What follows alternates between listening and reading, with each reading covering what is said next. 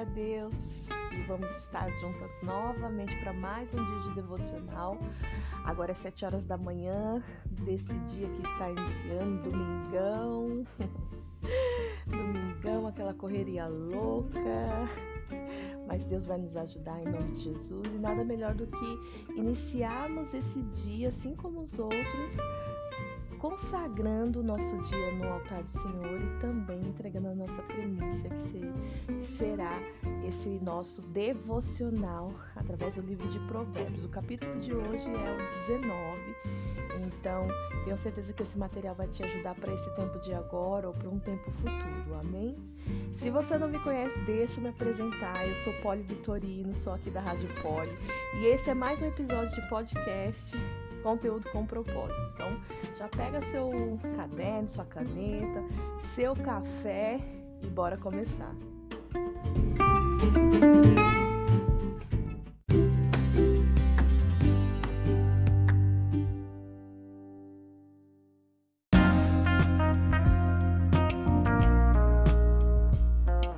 Então vamos lá? Provérbios 19, versículo 1. É melhor ser pobre e honesto ser desonesto e tolo. De nada adianta um entusiasmo sem conhecimento. A pressa resulta em escolhas erradas. O insensato arruína a própria vida depois se ira contra o Senhor. A riqueza atrai muitos que se dizem amigos, mas a pobreza afasta todos eles. A testemunha falsa não ficará sem castigo, o mentiroso também não escapará. Muitos buscam o favor de quem governa, todos querem ser amigos daquele que dá presentes. Se até os parentes do pobre o desprezam, quanto mais seus amigos o evitarão. Ainda que o pobre suplique, eles todos o o abandonam. Quem adquire bom senso ama a si mesmo, quem dá valor ao entendimento prospera.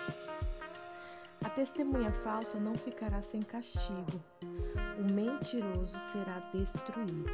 Não é certo o tolo viver no luxo, nem o escravo governar sobre príncipes. O sensato não perde a calma, mas conquista respeito ao ignorar as ofensas. A ira do rei é como o rugido do leão, mas seu favor é como o orvalho sobre a grama. O filho tolo é uma desgraça para o pai, e a esposa briguenta é irritante como uma goteira. Os pais deixam casas e riquezas como herança para os filhos, mas apenas o Senhor pode dar uma esposa prudente. O preguiçoso dorme profundamente, mas sua apatia o leva a passar fome. Quem guarda os mandamentos preserva a vida, quem os despreza morrerá. Quem ajuda os pobres empresta ao Senhor, ele o recompensará. Discipline seus filhos enquanto há esperança, do contrário, você destruirá a vida deles. A pessoa que se ira facilmente deve sofrer as consequências. Se você a livrar uma vez, terá de fazê-lo novamente. Obtenha todo o conselho e instrução que puder, e você será sábio para o resto da vida. É da natureza humana fazer planos, mas os propósitos do Senhor pre prevalecerá. A lealdade torna a pessoa cativante. É melhor ser pobre que desonesto. O temor do Senhor conduz à vida, dá segurança e proteção contra o mal. O preguiçoso pega a comida na mão, mas não se dá o trabalho de levá-la à boca. Se você castigar o zombador, o ingênuo aprenderá uma lição. Se corrigir o sábio, ele se tornará ainda mais sábio. O filho que maltrata o pai ou manda embora a mãe causa vergonha e desonra pública. Meu filho, se você deixar de ouvir a instrução, dará as costas para o conhecimento. A testemunha corrupta zomba da justiça, a boca do, perverso devora o mal. O castigo está preparado para os zombadores, assim como um açoite para as costas dos touros. Amém? Esse é o Provérbios de hoje. Agora eu vou fazer um paralelo aqui com os comentários da Bíblia de estudo. A partir aqui do primeiro versículo, a Bíblia de estudo fala assim: Uma vida inculpável é muito mais valiosa do que a riqueza, mas a maioria das pessoas não age como se acreditasse nisso. Com medo de não conseguir o que querem fazer, qualquer coisa para aumentar sua riqueza, sonegam seus impostos, roubam lojas e empregadores. Recusam-se a entregar os dízimos e as ofertas. Mas quando conhecemos e amamos a Deus, percebemos que mesmo a pobreza é um preço pequeno a pagar pela integridade pessoal. Comentário do versículo 2: Muitas vezes passamos apressadamente pela vida, correndo impetuosamente para o desconhecido. Muitas pessoas se casam sem saber o que esperar de seu cônjuge ou da vida conjugal. Outros experimentam o sexo ilícito ou as drogas sem considerar as consequências. Alguns mergulham no trabalho sem avaliar o que estão fazendo. Não se precipite no desconhecido. Esteja certo daquilo que pretende fazer e aonde quer ir antes de dar o primeiro passo. Se, se faltar-lhe conhecimento, assegure-se de, de estar seguindo a Deus. Aí tem um comentário já com base no versículo 8. É bom amar a si mesmo? Uma pergunta. Quando sua alma estiver em perigo, sim. Mas esse provérbio faz alusão à pessoa egocêntrica que ama e protege seus interesses egoístas e faz qualquer coisa para obtê-los encoraja aqueles que realmente se preocupam em buscar a sabedoria. Comentário com, com base no versículo 16. Os mandamentos a que somos exortados a obedecer são aqueles que encontramos na palavra de Deus, como o Decálogo, lá em Êxodo 20 e outras leis. Obedecer ao que Deus ensina é pres, pres, preservar a si mesmo. Desobedecer é autodestruir-se. Versículo 17. Aqui vemos que Deus se compadece do pobre a ponto de se identificar com ele e recompensar os que ajudaram a suprir suas necessidades. Jesus confirmou esse princípio em Mateus 25, 31 43. Olha que interessante. Então Deus ele não ele se compadece tanto de quem né, do, do pobre, do necessitado, e quando um, uma pessoa é, passa a ajudar esse necessitado, Deus ele não vai ele não, não supre só o pobre, né? Mas ele ajuda também aquele que está suprindo as necessidades do pobre. Ficou meio redundante, mas deu para entender, né? Deus ajuda a todos. Glória a Deus. Como nosso Criador, Deus ama e valoriza cada um de nós, quer sejamos pobres, quer sejamos ricos. Quando ajudamos o necessitado, honramos tanto o nosso Criador como a sua criação. Deus aceita a ajuda que damos aos necessitados como se a tivéssemos oferecido diretamente a Ele. Com base no versículo 23, o comentário é o seguinte: Aquele que teme o Senhor é protegido do mal, tanto porque cultiva hábitos saudáveis e um estilo de vida benéfico, quanto por causa da intervenção direta de Deus. Contudo, o temor do Senhor não nos isenta de enfrentar as dificuldades dessa vida. As pessoas que amam a Deus também têm problemas. Este versículo tem um caráter geral, descreve o que aconteceria se este mundo fosse livre de pecado e o que acontecerá na nova terra, quando os crentes fiéis estiverem sobre a proteção de Deus para sempre.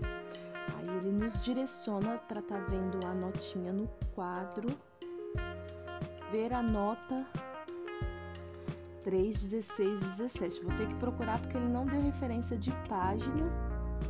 Eu acredito que seja o versículo, nota do versículo 3, será? Vou ter que procurar aqui e eu encontrando eu coloco no extra, tá? Ah, comentários com base no versículo 25. Existe uma grande diferença entre a pessoa que aprende com a crítica e a que se recusa a aceitar a correção. A maneira como respondemos à crítica determina o nosso crescimento em sabedoria.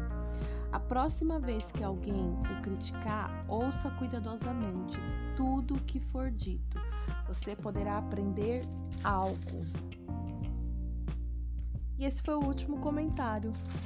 Vamos falar um pouquinho a respeito disso, sobre você ser criticado né? É, é uma coisa que muitas vezes é, eu achei até bem interessante ele, ele pontuar aqui que a gente deve examinar essa crítica, porque existem várias formas de, de você receber uma crítica.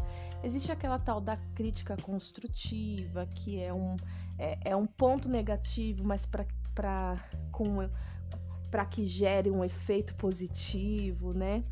E, e, tem a crítica ofensiva mesmo, tem a crítica que a pessoa, na verdade, o que ela quer é, é te mostrar que ela não reconhece nada positivo em você. Então, eu acho que esse ponto que ele colocou aqui, que a gente precisa é, parar, examinar, escutar atentamente, é, é, é vamos supor, né? Você me critica você vem coloca a crítica ela vem né com base na, na, na numa opinião a, num ponto de vista e, e eu escuto eu ter porque às vezes a gente tá tão assim né às vezes tem pessoas que nos criticam tanto que a gente já não quer mais nem ouvir né tem vezes que eu não quero nem falar mais com aquela pessoa, não vou nem falar, porque toda vez que eu vou falar com ela, ela sempre me dá.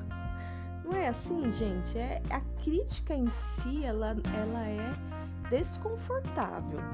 Então, seja ela construtiva ou seja ela, sei lá, ofensiva, ela é desconfortável, mas eu acredito que o ponto da sabedoria é esse.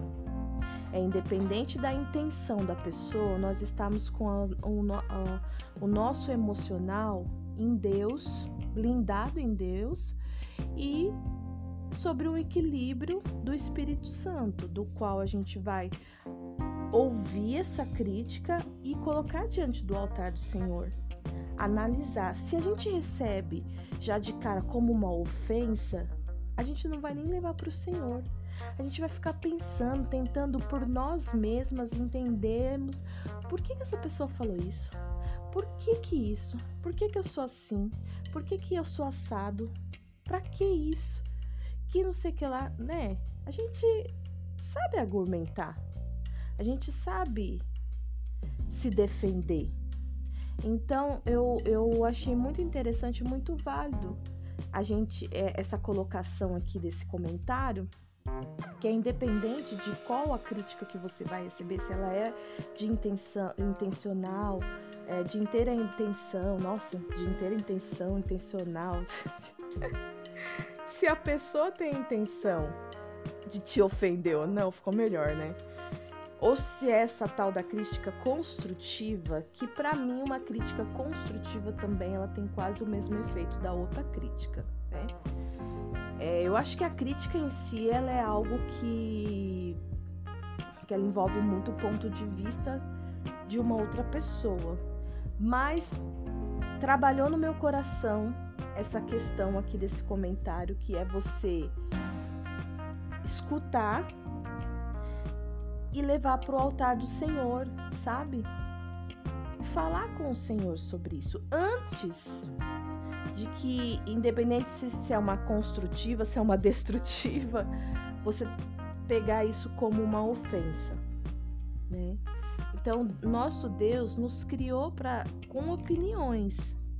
Nosso Deus nos criou com sentimento, nosso Deus nos criou com ponto de vista. Nosso Deus fez isso.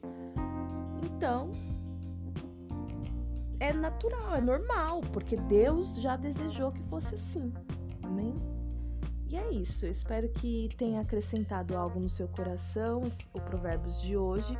Eu vou tentar achar essa notinha aqui, porque geralmente eles colocam qual é a página ou qual é o quadro que eu tenho que ler do capítulo tal. Mas esse aqui ele só colocou ver a nota 3, 16, 17. Então eu vou ter que procurar aqui e eu achando eu coloco no extra. Mas aguarda aí, não vai embora não, porque a gente ainda tem o nosso momento de oração, amém?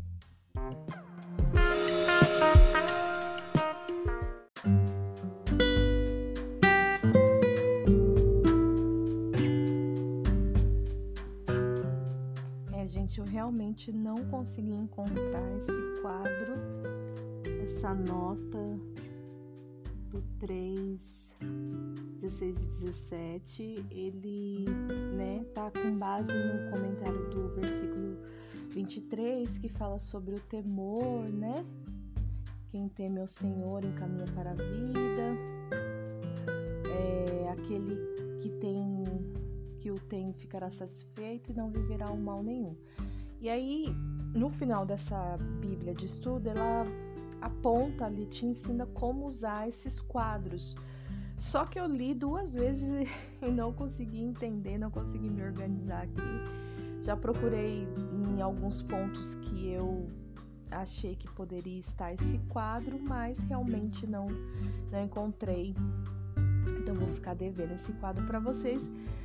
Mais tarde eu, eu procurando, vou vou ver com meu esposo para ele me, me, direcionar, né? É, e aí eu encontrando eu coloco aqui, tá bom? Mas vamos para o nosso momento de oração, porque eu creio que Deus está esperando por esse momento, né?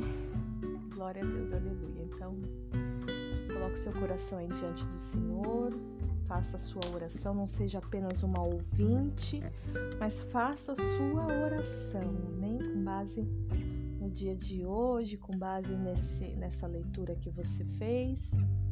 E é isso aí. Pai, em nome de Jesus, nós nos apresentamos diante de Ti, Senhor, como filhas amadas, como servas do Teu reino Ó Pai, em nome de Jesus, que o Senhor possa nos conduzir nesse dia de hoje, nesse dia que se inicia. Nos abençoa, Senhor, nos libera para prosperarmos nesse dia de hoje. Pai, agradecemos pelo alimento que o Senhor nos entregou hoje através da tua palavra, através desse devocional, pelas explicações da Bíblia de aplicação pessoal. Obrigada, Senhor, por, por ter nos deixado esse manual de instrução, essa carta de amor que nos direciona, que nos, que nos guia todos os dias. Que nós possamos cada dia mais nos apaixonar pela tua palavra. Nos dá, Senhor, nos entrega a sabedoria, o entendimento e o conhecimento de todas as coisas. Que o nosso relacionamento não seja superficial contigo, Senhor. Em nome de Jesus, Pai. Em nome de Jesus, estar na Sua presença é o que mais importa, Senhor. Ser a tua amiga, ser a tua esposa, ser, Senhor, a tua filha, a tua serva é o que mais importa, Senhor. Ó Deus, em nome de Jesus, que a nossa aliança, que a nossa aliança, nossa aliança de amor, ela seja guardada, preservada, ó Deus, em nome de Jesus. Nos ensina, Espírito Santo de Deus, nos ensina a cada dia mais amarmos ao nosso Senhor Jesus, amarmos os caminhos que Ele tem para nós, amarmos os propósitos de Deus, seja eles qual forem para nós, Senhor.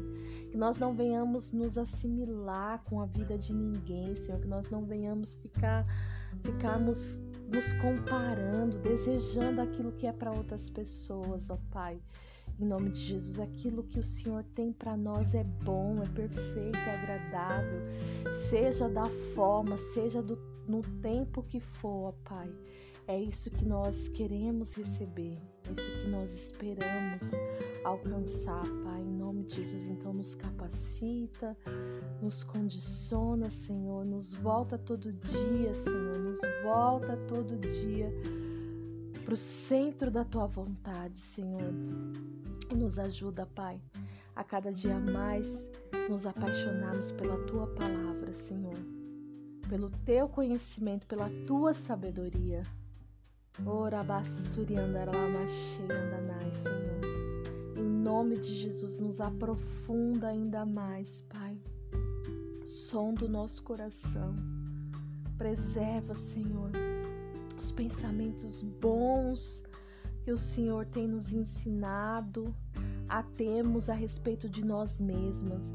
Em nome de Jesus, Pai, sela essa oração com o teu sangue Sela a nossa vida, Senhor, com o teu sangue, nos proteja em nome de Jesus. Nos guarda, Senhor, nos guarda em nome de Jesus. Nos coloca debaixo das tuas asas, onde nenhum olhar invejoso, aonde nenhum desejo cobiçoso, Senhor, venha, venha nos alcançar. Em nome de Jesus, nos guarda, Senhor. Nos livra dos tropeços, Pai. Em nome de Jesus. Em nome de Jesus, amém. Amém, querida. Que Deus te abençoe e até o próximo episódio.